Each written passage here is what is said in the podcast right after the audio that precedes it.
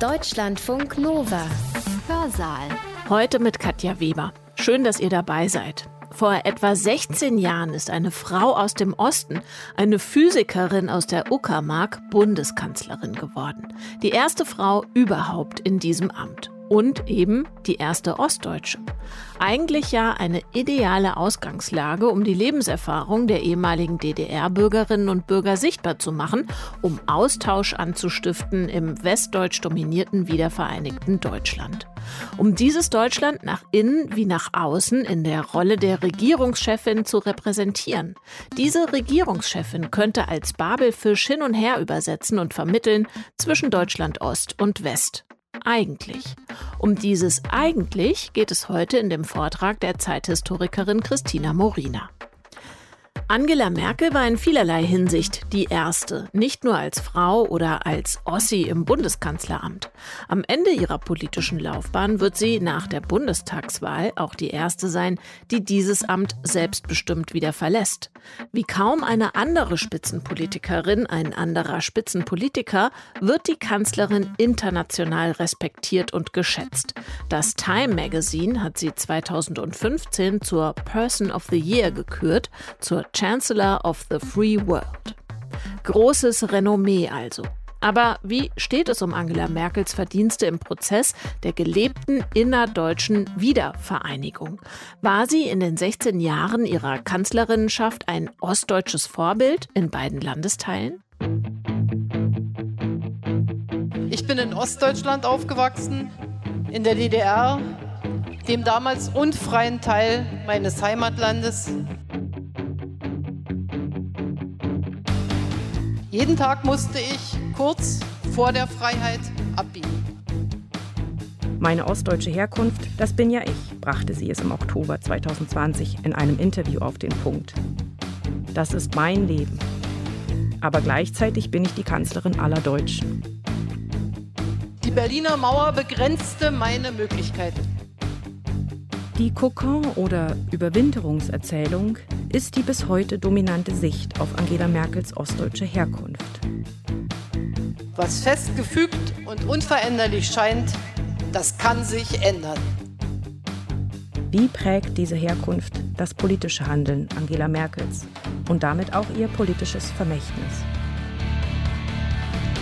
Welche Rolle hat die ostdeutsche Herkunft der scheidenden Kanzlerin in ihrer Amtszeit gespielt? Wo und vor welchem Publikum, national wie international, gereichen ihr ihre Lebenserfahrungen aus der DDR zum Vorteil und wo werden sie zum Nachteil?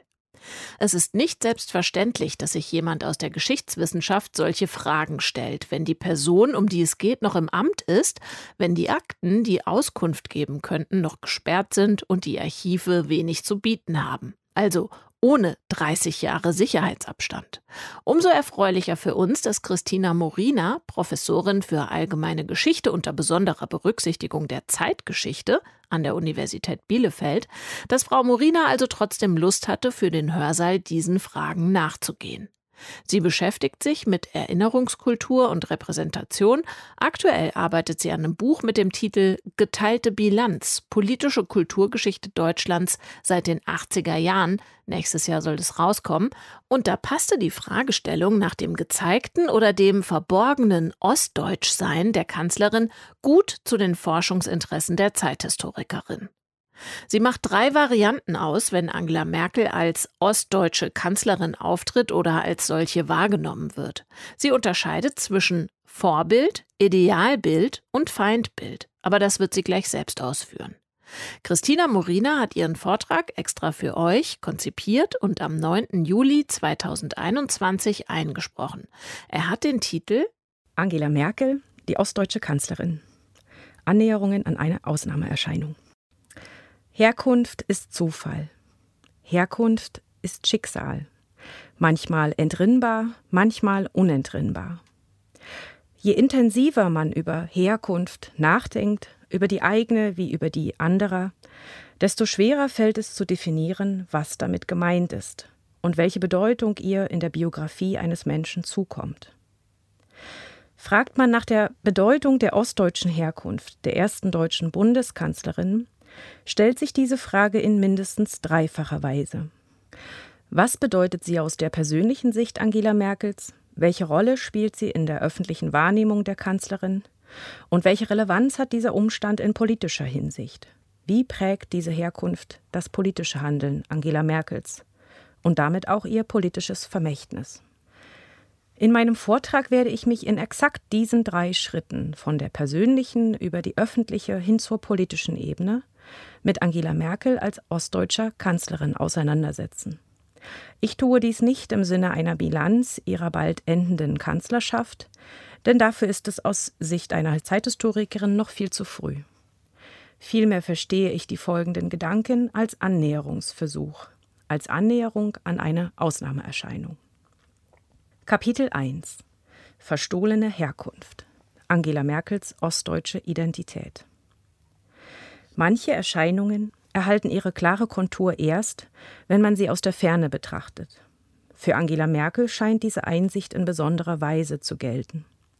Vor die Frage gestellt, was sie nicht nur als erste deutsche Kanzlerin, sondern als erste ostdeutsche Kanzlerin ausmacht, ist man zunächst geneigt, dieser Frage, ganz wie sie selbst, mit einer Mischung aus Pragmatismus und Skepsis zu begegnen.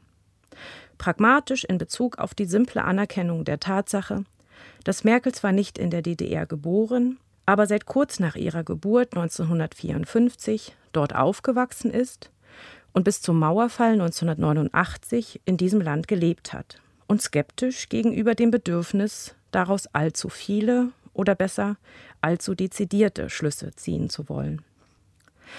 Bei näherer Betrachtung wird jedoch deutlich, dass Merkel im Laufe ihres Lebens als öffentliche Person mehr oder weniger bewusst gelernt hat, präzise zu kalibrieren, in welcher Weise und Intensität sie ihre Herkunft thematisiert. Zu Hause, als erste Frau und achte Person, die das Bundeskanzleramt der Bundesrepublik Deutschland innehat, wollte sie nie als die ostdeutsche Kanzlerin gesehen, sondern ganz dem Amt entsprechend als Kanzlerin aller Deutscher wahrgenommen werden. Nun ja, meine ostdeutsche Herkunft, das bin ja ich, brachte sie es im Oktober 2020 in einem Interview auf den Punkt. Das ist mein Leben, aber gleichzeitig bin ich die Kanzlerin aller Deutschen.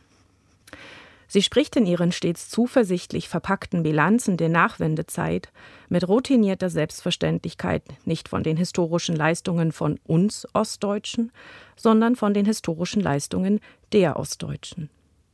Angela Merkels ostdeutsche Identität gewinnt in dem Maße an Kontur, in dem sie sich von Deutschland entfernt. Hierzulande spricht sie eher selten und zurückhaltend darüber oder nur, wenn man sie explizit darauf anspricht. Exemplarisch lässt sich das bereits an ihrer ersten Regierungserklärung nachvollziehen, gehalten am 30. November 2005 im Deutschen Bundestag. Dies war eine in doppelter Weise außergewöhnliche Gelegenheit. Damit endete nicht nur die Ära von Rot-Grün, sondern sie war wenige Tage zuvor auch als erste Frau in der Geschichte der Bundesrepublik für das Amt des Bundeskanzlers vereidigt worden. Auf ihre Herkunft kam sie zu dieser Gelegenheit dennoch nur mit wenigen Sätzen zu sprechen und verknüpfte dies, auch gleich geflissentlich, mit dem damals als Überraschung gedeuteten Zustandekommen der ersten großen Koalition seit fast 40 Jahren. Auch für sie sei diese Koalition in mancher Weise überraschend gekommen. Doch sei dies keineswegs die größte Überraschung ihres Lebens gewesen. Denn, Zitat, die größte Überraschung meines Lebens ist die Freiheit. Mit vielem habe ich gerechnet, aber nicht mit dem Geschenk der Freiheit vor meinem Rentenalter.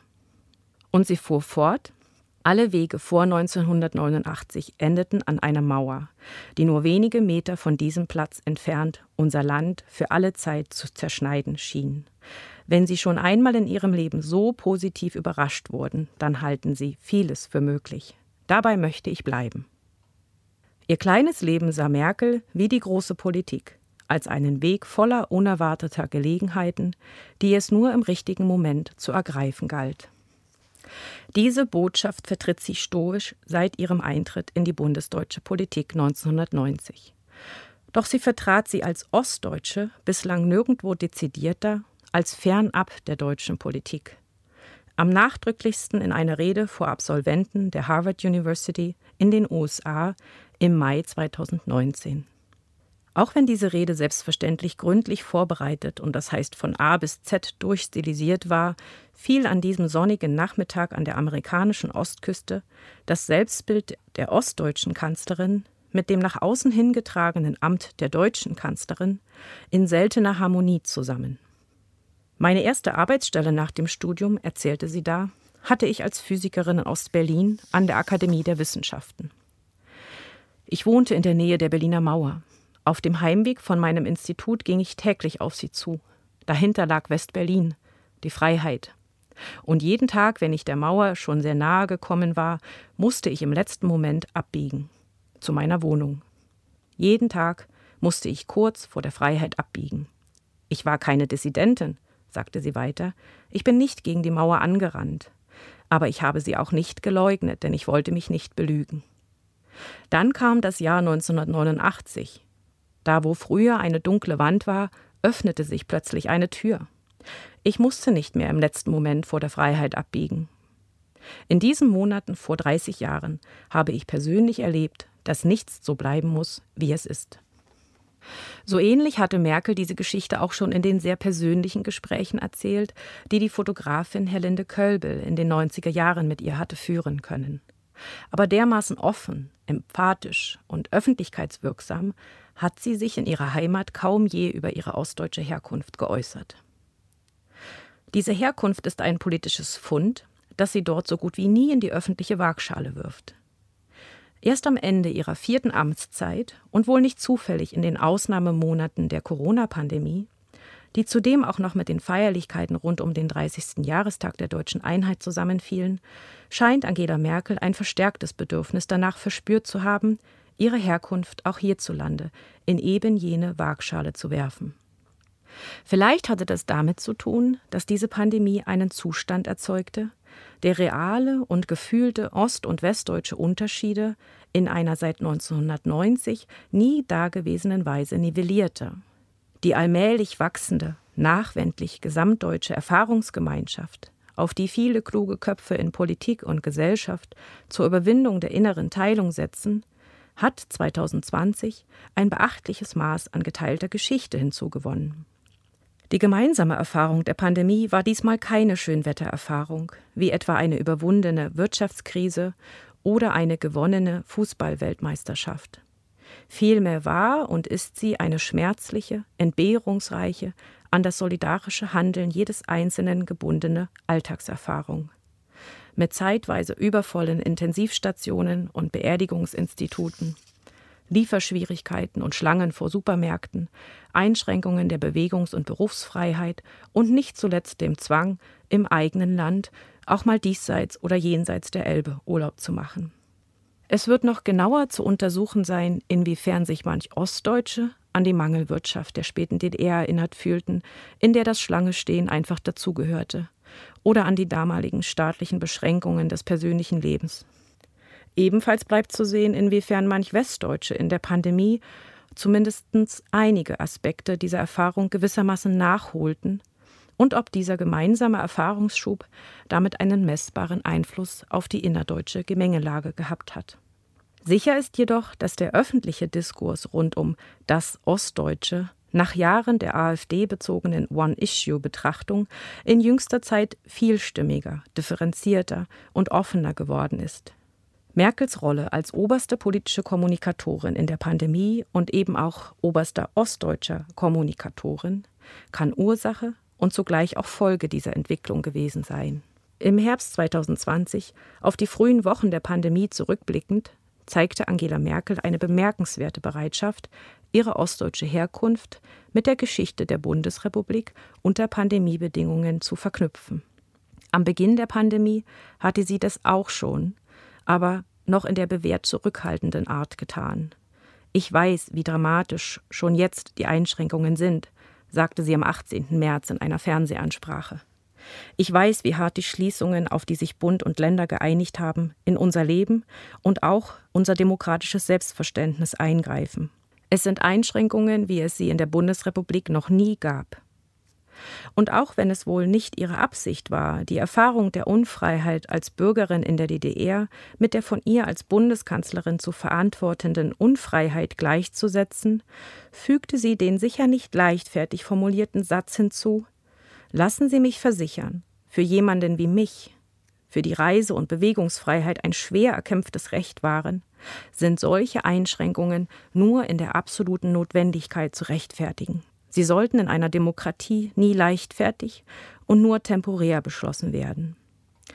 Diese unverhohlene, wegen der impliziten Parallelisierung ja durchaus riskante Indienstnahme ihrer Das Glück der Freiheit Biografie lässt sich wohl nur aus höchster staatspolitischer und gesamtgesellschaftlicher Beunruhigung erklären.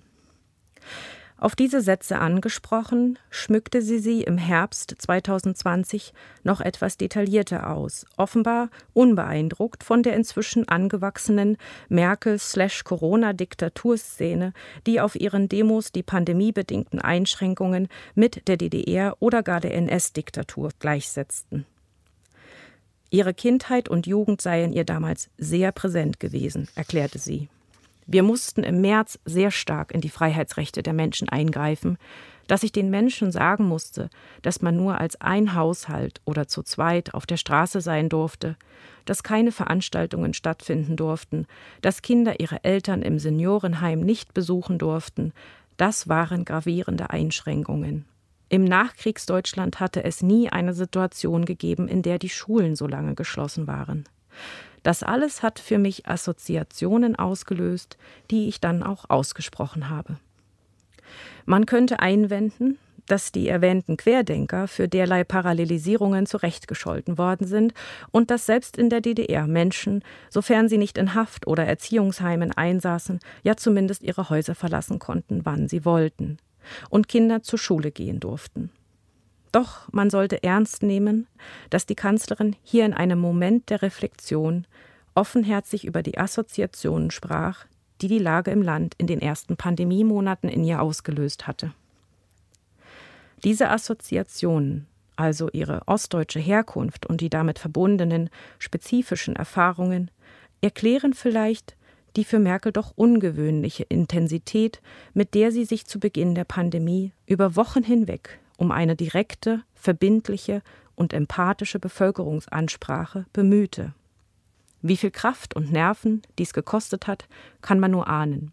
Dass diese Ansprache in der zweiten Hälfte der Corona-Krise spürbar nachließ und zeitweise völlig versiegte, lässt sich wohlwollend als Ausdruck von Überforderung und Erschöpfung deuten oder weniger wohlwollend als nicht nur der Kanzlerin anzulastendes Politikversagen auf ganzer Linie. Angela Merkel tritt also bevorzugt aus der Distanz heraus oder in Ausnahmesituationen als ostdeutsche Kanzlerin in Erscheinung. In der deutschen Öffentlichkeit hat sie diese Bezüge im Laufe ihrer 16-jährigen Regierungszeit nur sehr sparsam hergestellt, wie sie ja überhaupt hinsichtlich ihres persönlichen Lebens eine ausgeprägte Zurückhaltung pflegt. Kapitel 2 Vorbild, Idealbild, Feindbild zur öffentlichen Wahrnehmung der ostdeutschen Kanzlerin. All das hat natürlich Folgen, und die Wahrnehmung von Angela Merkel als Ostdeutsche ist entsprechend gespalten. Im Ausland wird ihre Herkunft viel häufiger und prononcierter thematisiert als im Inland. Innerhalb Deutschlands scheint sich diese Wahrnehmung entlang ost-westdeutscher Linien zu unterscheiden, und zwar aus demselben, durchaus paradoxen Grund. Merkels öffentlich kommunizierte ostdeutsche Identität, das Bild der bescheidenen Physikerin, die die DDR niemals als ihre Heimat akzeptierte und so lange den Blick stoisch gen Westen gerichtet hatte, bis die Geschichte ihr die Freiheit bescherte. Dieses Bild ist geradezu perfekt an bundesrepublikanisch postsozialistische Erzählerwartungen angepasst, deren Ursprünge bis weit in den Kalten Krieg zurückreichen. Zugleich ist die in diesem Sinne angepasste DDR-Identität der Angela Merkel in Ostdeutschland jener neuralgische Punkt, an dem es systemfeindlichen Stimmen innerhalb und außerhalb der AfD gelingt, eine nicht unbedeutende Minderheit der dortigen Bevölkerung gegen ihre eigene Regierung in Stellung zu bringen. Und das nicht trotz, sondern gerade wegen der ostdeutschen Herkunft der Kanzlerin. In dem Maße und aus denselben Gründen, aus denen Angela Merkel also im Ausland als Vorbild und im, sagen wir, westdeutschen Establishment als Idealbild erscheint, ist sie zumindest für einen Teil der ostdeutschen Bevölkerung zum Feindbild mutiert. Ich kann im Folgenden diesen Dreiklang hier nur exemplarisch etwas ausfächern und manche der Beispiele gehören fest zum Kanon der bisherigen Merkel-Publizistik. Deutschlands Rolle in der Welt ist heute maßgeblich vom Image der Kanzlerin als Europe's Most Influential Leader geprägt, wie es im Untertitel einer der fundiertesten fremdsprachigen Biografien aus der Feder des britischen Politikwissenschaftlers Matthew Quartrop heißt. Darin steckt eine Menge politischer Respekt, den sie sich nicht zuletzt mit der unpopulären Austeritätspolitik im Kontext der Eurokrise erarbeitet hatte. Darin steckt aber noch nicht unbedingt jene Aura der moralischen Vorbildhaftigkeit, die ihr infolge ihrer Politik gegenüber Hunderttausenden von Bürgerkriegsflüchtlingen im Spätsommer 2015 in allen Teilen der Welt zugesprochen wurde. Am Ende dieses Jahres erklärte sie das Magazin Time zur Person of the Year. Die Redaktion begründete diese Entscheidung mit einer eindringlich geschriebenen und bebilderten Erzählung ihres Lebens als die Geschichte einer Pastorentochter, deren transformative Reise, deren Journey, sie vom sozialistischen Dunkel ins globale Licht geführt hatte, dorthin, wo sie nun stand, als gefeierte Ikone, gekrönt mit dem Titel Chancellor of the Free World. In der bundesdeutschen und damit noch immer stark westdeutsch geprägten Öffentlichkeit oder anders gesagt in der veröffentlichten Meinung der Berliner Republik hat man sich über Merkels Identität nach Jahren des Fremdelns mit den eigensinnigen Qualitäten dieser Frau inzwischen erstaunlich einhellig verständigt. Eine der meistgelesenen Biografien, die erste von Evelyn Roll, erfasst die Komplexität, Faszination und auch Sperrigkeit der frühen Jahre der Kanzlerin vor ihrem Einstieg in die Politik mit viel Feingefühl und Sympathie und einem überraschend hohen Maß an Kulanz, wenn es um die Frage geht, ob Merkels DDR-Biografie vor dem Hintergrund eines eifrig missionierenden Pastorenvaters nicht doch ungewöhnlich reibungslos verlaufen ist. Roll kommt zu dem Schluss, dass Merkels Leben in der DDR ein Schutzprogramm gewesen sei, kein Leben im Widerstand, höchstens im Abstand zur DDR. Und sie hat auch nie etwas anderes behauptet, so Roll. Für Roll war dies eine der Voraussetzungen dafür, dass sich diese unscheinbar angepasste DDR-Bürgerin später zur, Zitat, Musterschülerin des Vereinigten Demokratischen Deutschlands mausern konnte. Ähnlich wohlwollend urteilt auch Stefan Cornelius in seiner Studie über die Kanzlerin und ihre Welt. Einerseits hält er den gelegentlich erhobenen Vorwurf, Merkel habe, Zitat, für ihren politischen Aufstieg stur die Westgeschichte angenommen, quasi um sich geschmeidig ins System einzufügen, für berechtigt. Und er schlussfolgert, dass ihrem ersten Leben nach wie vor etwas Mysteriöses anhafte. Andererseits deutet aber auch er die ersten 35 Lebensjahre als völlig nachvollziehbares Arrangement einer sehr klugen Frau mit einem sehr perfiden System. Der engen Welt der DDR begegnete sie mit den Mitteln der DDR, so Cornelius. Das System mit den Methoden des Systems zu schlagen, sei damals ja überhaupt so ein Volkssport gewesen. Wie in einem Kokon habe Angela Merkel in diesem Land bis zuletzt gelebt, habe sich eingerichtet und in größtmöglicher geistiger Freiheit leben und arbeiten können. Schließlich fand diese dezidiert wohlwollende Sicht im neuerdings erscheinenden Hochglanzmagazin Women's History jüngst ihre mediale Vollendung. Das Titelthema der diesjährigen Februarausgabe unter einer riesig lächelnden Angela Merkel lautete Macht ist weiblich. Politikerinnen in der Geschichte, die uns überrascht haben. Im dazugehörigen Beitrag wird die Kanzlerin, die keine Feministin sein will, für ihre Fähigkeit hervorgehoben, Zitat, nichts persönlich zu nehmen. Vielleicht, mutmaßt die Autorin des Textes, habe der DDR-Überwachungsstaat, in dem sie aufgewachsen ist, die Eigenschaft verstärkt, sich selbst in der Öffentlichkeit stets streng zu kontrollieren. Merkel wird dort ferner als Physikerin vorgestellt, die nie Wissenschaftlerin habe werden wollen und diesen Beruf nur wählte, weil er als staats- und politikfern galt. Auch diese Deutung erweckt den Anschein, als habe Angela Merkel in der DDR nur überwintert, wissend, dass irgendwann ihre Chance kommen würde, gute, freiheitliche Politik zu machen. Die Kokon- oder Überwinterungserzählung ist die bis heute dominante Sicht auf Angela Merkels ostdeutsche Herkunft. 2013 veröffentlichten der Historiker Ralf Georg Reuth und der Journalist Günter Lachmann ein äußerst kritisches, in Teilen auch problematisches Buch über das erste Leben der Angela M., in dem sie nicht nur als Mitläuferin, sondern als Funktionärin des SED-Staates dargestellt wurde. Das Buch problematisiert das hohe Maß an Angepasstheit und die über kleinere Ämter auch aktive Mitwirkung am System, über die es Merkel gelang, ihr Leben und ihr berufliches Fortkommen insgesamt recht reibungslos zu organisieren. Quer durch alle Lager und Medien hinweg sprangen ihr in der Folge Verteidiger ihrer DDR-Biografie zur Seite. Bei aller berechtigten Kritik am Enthüllungsgestus der Autorin war der Grad an Einhelligkeit und Gewissheit, mit der die Berliner Republik den kritischen Grundimpetus des Buches zurückwies, schon auch bemerkenswert. Ich erkläre mir das so. Die Selbstdarstellung einer zur Überwinterung gezwungenen, aber ambitionierten und clever die Grenzen des Möglichen ausnutzenden jungen Frau traf auf sehr viel Verständnis, gerade unter Westdeutschen, weil aus dieser Perspektive die erste Biografie Angela Merkels doch irgendwie nachvollziehbar wurde, weil sich ihre Version der DDR gewissermaßen als anschlussfähig erwies. Nach dem Motto, nicht nur im Kapitalismus braucht man einen gesunden Egoismus, um es zu schaffen, sondern auch und gerade im Sozialismus. So wird also die Kanzlerin in der breiten Öffentlichkeit für das hohe Maß an Übereinstimmung ihres ersten Lebens mit den Erwartungen des Systems eher bewundert, als dass es kritisch hinterfragt würde.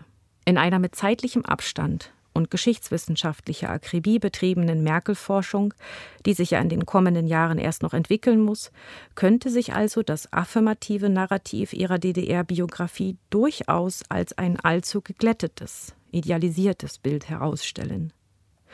Kritisch zu hinterfragen ist es schon allein deshalb, weil es, wie jedes Politiker-Image, maßgeblich von ihr selbst und ihren Beratern gehegt und gepflegt worden ist. Ungleich eindeutiger sind schon heute die Belege für das enorme Mobilisierungspotenzial, das in dem Feindbild der ostdeutschen Kanzlerin steckt. Die Anti-Merkel-Plakate und Parolen in Pegida- und AfD-Kreisen sind Legion, vor allem und gerade in Ostdeutschland.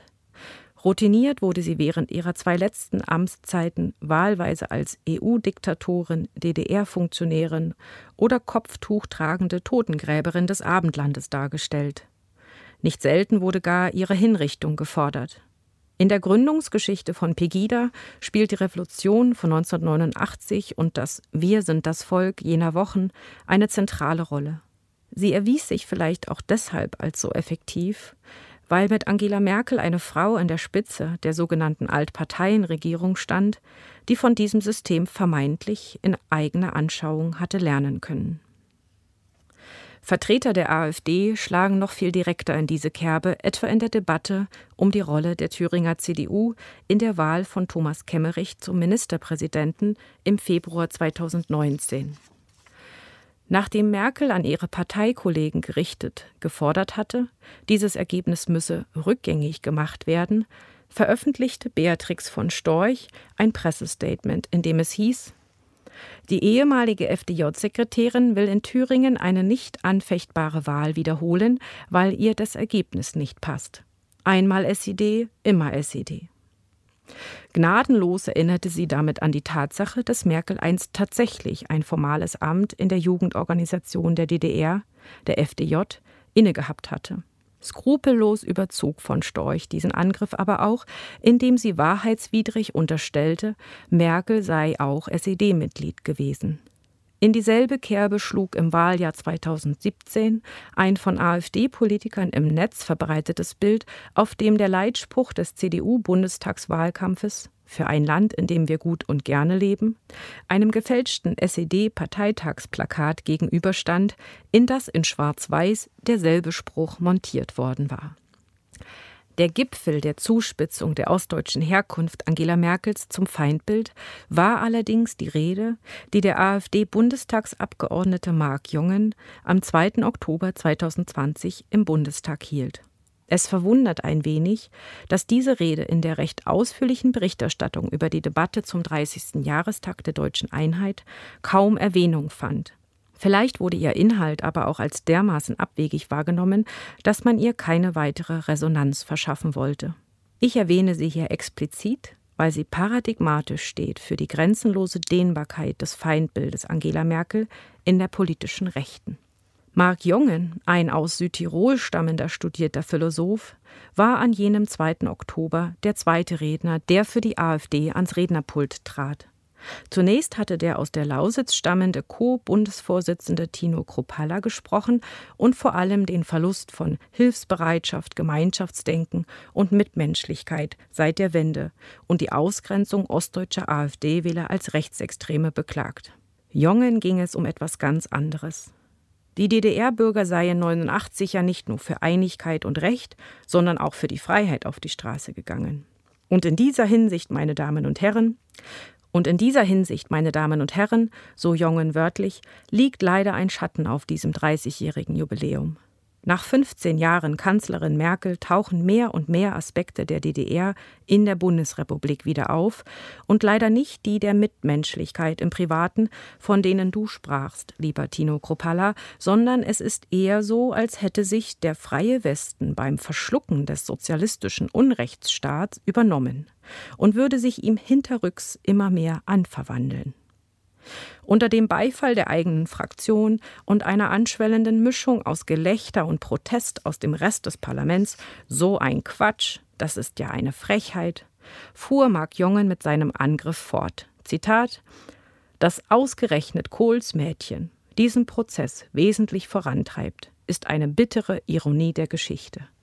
Aber angesichts ihrer DDR-Sozialisation wohl kein Zufall. Wieder entwickelt sich eine Staatsideologie wie Weiland der Marxismus-Leninismus, heute bestehend aus Klimareligion und Multikulti-Dogma. Wieder wird diffamiert und ausgegrenzt. Sie bauen tagtäglich an einem antifaschistischen Schutzwall in den Köpfen, wie die Mauer im DDR-Jargon hieß, der die Gedanken der Bürger in ideologischen Bahnen halten und abweichende Meinungen dämonisieren soll. Auch die Erhebung der Moral oder besser des Moralismus über das Recht die permanenten Rechtsbrüche im Namen des vermeintlich Guten, die unter Angela Merkel zur Regel geworden sind, erinnern fatal an die DDR.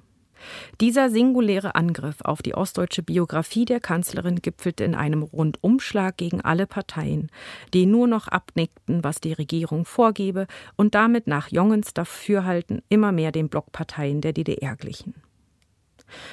Ich habe diese Rede so ausführlich zitiert, weil sie nicht nur einen tiefen Einblick in das geschichtsglitternde Feindbilddenken der neuen Rechten offenbart, das sich mit Blick auf die persönliche Schärfe und die Tatsache, dass es heutzutage sogar ungehindert im Deutschen Bundestag verbreitet werden kann, vielleicht nicht einmal mit den Angriffen gegen Willy Brandt vergleichen lässt. Viel wichtiger scheint mir aber, dass diese Rede die politische Sprengkraft aufzeigt, die in der bis heute ungelösten Aufgabe steckt, Ostdeutschland auf angemessene Weise in das politische Koordinatensystem der Bundesrepublik zu integrieren. Es sei daran erinnert, dass der Aufstieg der AfD eine maßgeblich von ostdeutschen Wählerstimmen getriebene und radikalisierte Erfolgsgeschichte ist. In der Folge hat sich diese erste, genuin deutsch-deutsche Partei rechts von der Union fest als politische Kraft etabliert. Von dort aus stellt sie die Grundlagen der bundesrepublikanischen Nachkriegsdemokratie in nie dagewesener Weise in Frage. Der gern so bezeichnete problematische Osten hat sich damit nachhaltiger und bedrohlicher in die politische Kultur der gesamten Republik eingeschrieben, als viele das wohl je erwartet hätten. Oder, wie es der Politikwissenschaftler Wolfgang Schröder jüngst zuspitzte, aus dem Osten kommen Aufschläge, die die Integrationsfähigkeit des gesamten Systems betreffen. Vor diesem Hintergrund wirft die krude Rede des durch und durch westlich sozialisierten AfD-Strategen Mark Jongen ein bezeichnendes Schlaglicht darauf, wie gravierend die Folgen einer weiterhin unvollkommenen Integration Ostdeutschlands in das bundesrepublikanische Koordinatensystem sein können. Drittes Kapitel. Das Repräsentationsparadox.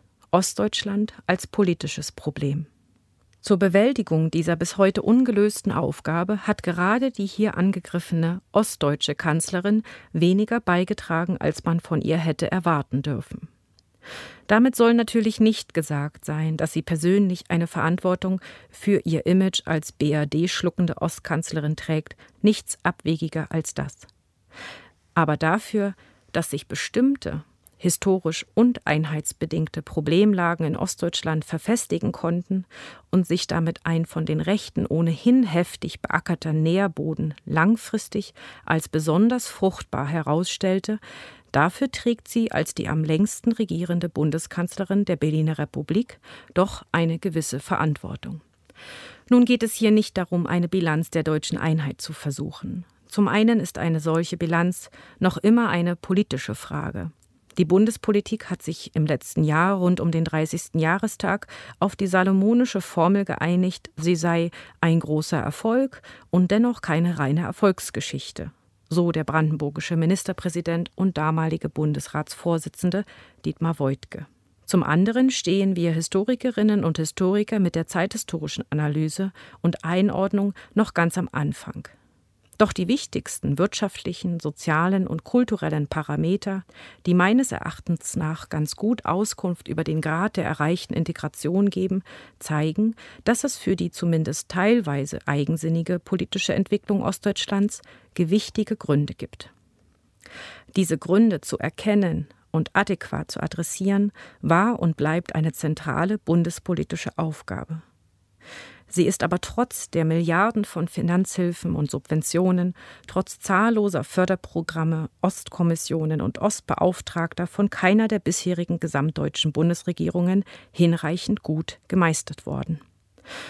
Zudem betreibt Angela Merkel, daran sei hier auch erinnert, die Politik einer Partei, die schon unter dem vermeintlichen Einheitskanzler Helmut Kohl die besondere Lage der ostdeutschen Länder als Übergangsproblem kleinredete zu deren Bewältigung setzte man vor allem auf die Strahlkraft eines seit Adenauer Zeiten gepflegten Wirtschaftswunderoptimismus und die Heilungskraft des Marktes, wie der Historiker Frank Bösch in seiner Geschichte der CDU gezeigt hat. Vielleicht ist es vor diesem Hintergrund naiv zu erwarten, dass Merkel als ostdeutsche Kanzlerin dieser Lage ein besonderes, deutlich darüber hinausgehendes Maß an Aufmerksamkeit und Engagement schenken würde. Vielleicht sind auch die Zwänge der großen Deutschland-, Europa- und Weltpolitik einfach zu übermächtig, um allzu gründlich im ostdeutschen Kleinklein zu verharren. Vielleicht war aber ein der Herausforderung angemessener Umgang mit der Lage Ostdeutschlands auch bislang nicht möglich und wird auch in Zukunft nicht möglich sein, solange sich nicht die Erkenntnis durchsetzt, dass dies nicht nur und gar nicht primär eine Frage des Geldes und des Wirtschaftens ist, sondern eine politisch-kulturelle Frage. Eine Frage von spezifischen Demokratieerwartungen und Wertvorstellungen und nicht zuletzt der Beschaffenheit und Zugänglichkeit gesellschaftlicher Gestaltungsräume. Die Feinheiten dieser Frage sind Angela Merkel aufgrund ihrer Herkunft gut bekannt. Doch hat auch und gerade sie diese während ihrer langen Regierungszeit, zumindest nach außen hin, merkwürdig unberücksichtigt gelassen. Wie gut die Kanzlerin diese Feinheiten kennt, wurde beispielsweise deutlich, als sie aus Anlass der Feierlichkeiten zum 30. Jahrestag der deutschen Einheit danach gefragt wurde, warum es im Osten eine geringere Zustimmung zur Demokratie und höhere Wahlergebnisse für die AfD gibt. Demokratie ist keine Selbstverständlichkeit, antwortete sie. Vielleicht sei, Zitat, in den ersten Jahren der deutschen Einheit nicht genügend Zeit gewesen, um deutlich zu machen, dass die Demokratie auch anstrengend ist, dass Freiheit auch bedeutet, mitzumachen, sich einzubringen. Und Merkel äußerte dann eine Vermutung, von der man sich wünschen würde, dass sie sie nachdrücklicher in ihrem Regierungshandeln berücksichtigt und daraus auch die nötigen struktur- und demokratiepolitischen Schlussfolgerungen gezogen hätte. Zitat Vielleicht hatten manche Menschen auch Scheu vor einem Engagement, weil es in der DDR so viel Zwang zum Mitwirken gab. Die Folgen dieser in der Zeit vor und nach 1989 wurzelnden Versäumnisse, dieser historisch gewachsenen Skepsis und Scheu sind in einschlägigen Studien detailliert nachzulesen, die die Bundesregierung sogar selbst in Auftrag gegeben hat.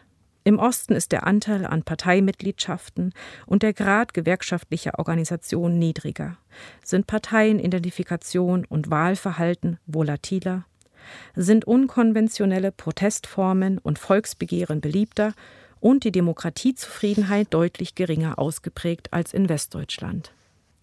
Die Kanzlerin gestand in ihrem 30-Jahre-Rückblick auch zu, dass trotz aller Fortschritte natürlich noch viel zu tun bleibe so gebe es leider in den neuen Ländern viele Beschäftigungen ohne Tarifverträge.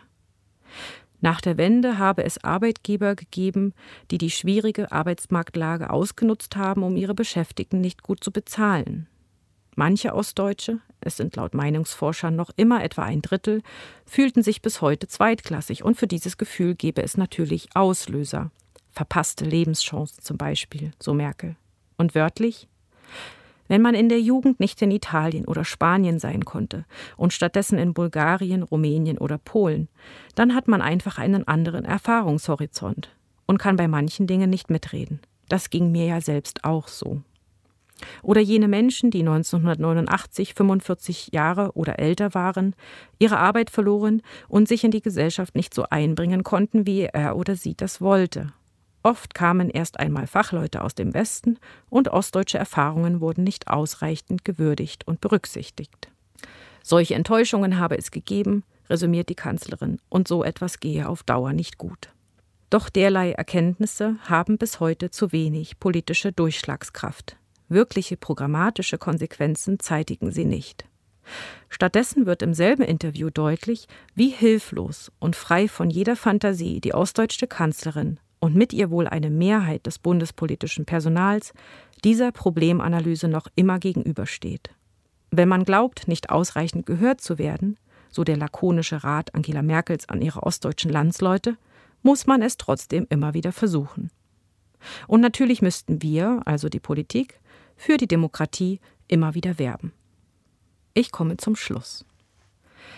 Der Politikwissenschaftler Karl Rudolf Korte hat drei Bereiche identifiziert, in denen die bundesdeutsche Demokratie in den letzten Jahren Substanzverluste erlitten hat. Das Gesprächsklima zwischen Bürgern und Politik, ein abnehmendes Vertrauen in das politische System und ein immer beweglicherer Koalitionsmarkt, der das Regieren vielfältiger, aber auch unwägbarer macht. Alle drei Bereiche sind in Ostdeutschland, und dies auch nicht erst in jüngster Zeit, in besonders ausgeprägter Weise problematisch.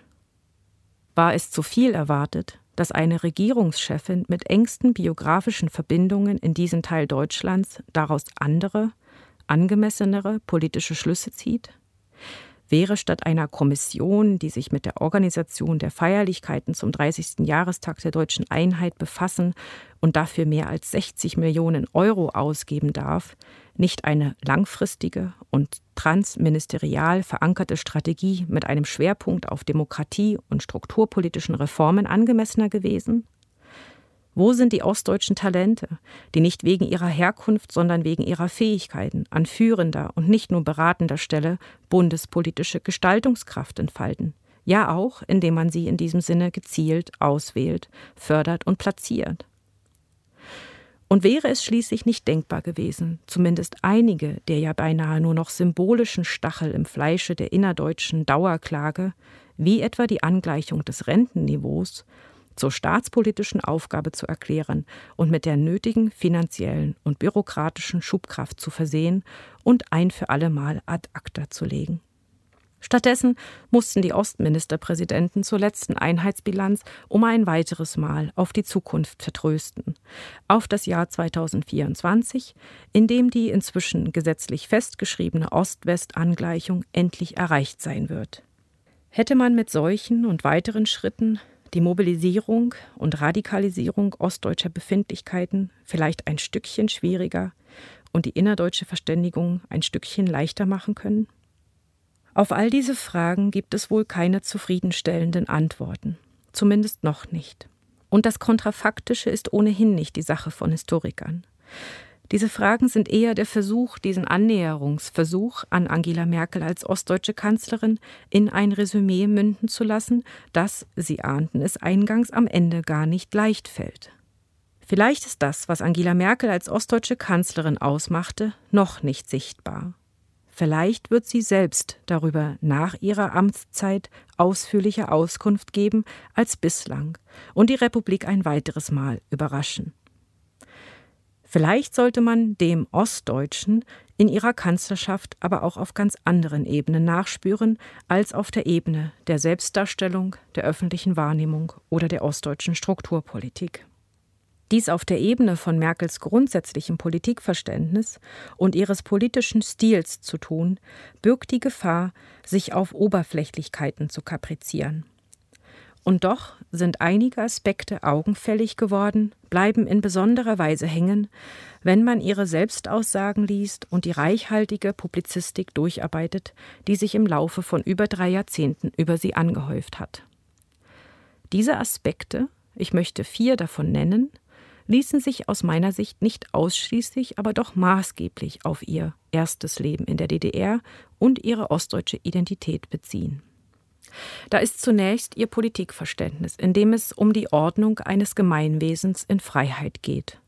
In ihrem ersten Gespräch mit Herr Linde Kölbel sagte sie 1991, Politik hat auch etwas mit Dienstleistungen zu tun, mit der schweren Aufgabe, ein Staatswesen in Ordnung zu halten. Bemerkenswert an dieser Aussage ist nicht nur, dass die Kanzlerin dieses Politikverständnis bis heute glaubhaft verkörpert. Bemerkenswert ist auch, wie sie es damals begründete. Zitat Sie wissen ja, woher ich komme. Mir dürfen Sie ruhig glauben, dass es mir vor allem darum geht, aus dieser manchmal verkommenen und verkorksten Gesellschaft im Osten irgendetwas zu machen. Eng damit verbunden ist ein zweiter Aspekt. Merkel nimmt für diesen Politikentwurf die Gesellschaft als Ganzes in den Blick und vertritt dabei einen Wir alle Idealismus, der nicht nur tief im Sozialismus-Experiment der DDR wurzelt, sondern auch in ihrem politischen Aufbruch im Herbst 1989. Damals engagierten sich sämtliche Bürgerbewegungen für ein Gesellschaftsbild, in dem sich jeder und jede Einzelne wieder für das große Ganze verantwortlich fühlen durfte und fühlen sollte. Das hohle Mitspracheversprechen der Einheitspartei sollte mit der Öffnung hin zu Reformen endlich verwirklicht werden. Auch im demokratischen Aufbruch, in dem sich die 35-jährige Angela Merkel zu engagieren begann. Es dürfte wenig Zufall darin liegen, dass sie an dieser Grundüberzeugung auch in ihrem programmatischen Wirken in der CDU festhielt. Als Merkel im Jahr 2000 den Parteivorsitz übernahm, stellte sie ihre inhaltlichen Vorstellungen unter den für bundesdeutsche Verhältnisse durchaus eigenwilligen Begriff der Wir-Gesellschaft. Das führt zum dritten Aspekt, der Rhetorik des Schaffens, des Zupackens. Natürlich steckt die Aufbau- und Wirtschaftswunder-Rhetorik tief in der DNA der bundesrepublikanischen Nachkriegsgeschichte. Doch Merkels Schaffensmantra hat eine spezifisch ostdeutsche Formung, Sie betont gern das Improvisations- und Durchhaltevermögen, das DDR-Bürger ja nicht erst im Umbruch entwickelten, sondern viel früher schon als Überlebens- und Anpassungsstrategie im Staatssozialismus. Ihr wohl berühmtester Satz Wir schaffen das, gesprochen im Sommer 2015 auf dem Höhepunkt der sogenannten Flüchtlingskrise, war kein einmaliger Redeeinfall. Schon der letzte Satz ihrer ersten Regierungserklärung 2005 und unzählige weitere Reden enthielten dieses Mantra. Deutschland kann mehr und ich bin überzeugt, Deutschland kann es schaffen. Zugleich steckt darin ein vierter Aspekt, der Merkel als ostdeutsche Kanzlerin konturiert. Er spielt in der öffentlichen Wahrnehmung eine zentrale und dennoch äußerst diffuse, unscharfe Rolle. Man könnte es als das Pathos der Schlichtheit bezeichnen, das von ihrer Kleidung und ihrem Auftreten bis hin zu ihrer öffentlichen, gerade auch spontanen, unvermittelten Rede reicht. Wir schaffen das war und ist ein so wirkmächtiger Satz, gerade weil er in seiner erhabenen Einfachheit ebenso überzeugt wie provoziert. Zeitlich und thematisch aus demselben Zusammenhang stammt die entwaffnende Aussage ich muss ganz ehrlich sagen, wenn wir jetzt anfangen, uns noch entschuldigen zu müssen dafür, dass wir in Notsituationen ein freundliches Gesicht zeigen, dann ist das nicht mein Land. Oder man denke, als letztes Beispiel aus einer Liste, die sich lange fortsetzen ließe, an den in schlichte Menschlichkeit gewickelten Offenbarungseid nach der Diskussion um die vermaledeite Osterruhe im März dieses Jahres. Dafür bitte ich alle Bürgerinnen und Bürger um Verzeihung. Ein in der Geschichte der Bundesrepublik einmaliger Vorgang. Ich glaube, dass in diesem Pathos der Schlichtheit sehr viel von dem steckt, was im Allgemeinen als eine der typisch ostdeutschen Tugenden gilt. Und zwar ganz und gar nicht im herablassenden Sinne, in dem gern über die angebliche Unbedarftheit der Ossis fabuliert wurde oder wird, sondern im Sinne von Zurückhaltung und Bedächtigkeit als Ausweis von Souveränität und eines nicht nur ausgeprägt politischen, sondern gerade auch menschlichen Instinkts. Wenn der Spiegel im Sommer 2021 kommentiert, Zitat, diese Gesellschaft hat 16 Jahre lang mit einer Kanzlerin gelebt, der jede Großtuerei offensichtlich vollkommen Schnuppe gewesen ist, bei der man jenseits aller politischen Sympathien stets sicher sein konnte, dass sie keine Blenderin ist. Ist das für diese Frau, die Politikerin, ein denkwürdiges Kompliment? Ich glaube auch, dass in diesem Aspekt eine der größten Quellen für den Respekt und das Vertrauenskapital liegt, das sich Angela Merkel als Kanzlerin, nicht als ostdeutsche Kanzlerin, weit über Deutschland hinaus erarbeitet hat. Es bleibt zu hoffen, dass diese besondere Aura nicht selbst zur Blendung wird, wenn die Welt nach Angela Merkel sich anschickt, Bilanz zu ziehen. Christina Morina und ihr Vortrag Angela Merkel, die ostdeutsche Kanzlerin. Annäherungen an eine Ausnahmeerscheinung. Sie hat ihn für euch hier im Hörsaal konzipiert und gehalten. Ich bin gespannt, wie künftige Vorträge zur noch Kanzlerin ausfallen werden, wenn deren Amtszeit weiter zurückliegt und dann ja auch neue Quellen aufgetaucht sein werden. Einen zeitgenössischen Vortrag zu Angela Merkel kann ich euch aber heute schon in Aussicht stellen. Auch die Journalistin Ursula Weidenfeld befasst sich nämlich mit Zeitgeschichte, während sie noch qualmt, wie es die Historikerin Barbara Tuckman mal genannt hat. Gerade ist Weidenfelds politische Bilanz der Regierungszeit Merkels erschienen. Der Band heißt Die Kanzlerin, Porträt einer Epoche. In diesem Vortrag skizziert Weidenfeld den Weg des größten politischen Talents Ostdeutschlands in die Bundespolitik. Auch wenn das gar nicht so einfach ist, weil Angela Merkel sehr gezielt nur sehr weniges von sich preisgibt. Erst nach und nach gewährt Merkel Einblicke, die über ihre Qualitäten als Schülerin und Studentin, als Bäckerin von Pflaumenkuchen und Köchin von Kartoffelsuppe hinausgehen. Trotzdem gelingt es Weidenfeld, die Krisenkanzlerin und deren Art, Politik zu betreiben, pointiert zu beschreiben. Die Dinge vom Ende her zu denken, in Krisen überlegt und zielorientiert zu handeln, ist eine der großen Stärken der Kanzlerin gewesen. Sie nicht zu Ende zu bringen, ist ihre eklatante Schwäche. Ausführlicher hört ihr das am Wahlabend am 26. September bei uns im Hörsaal nach unserer Wahlsendung in dem Vortrag von Ursula Weidenfeld. Für heute habt vielen Dank für euer Interesse. Katja Weber sagt bis bald. Deutschlandfunk Nova. Hörsaal. Samstag und Sonntag um 18 Uhr. Mehr auf deutschlandfunknova.de.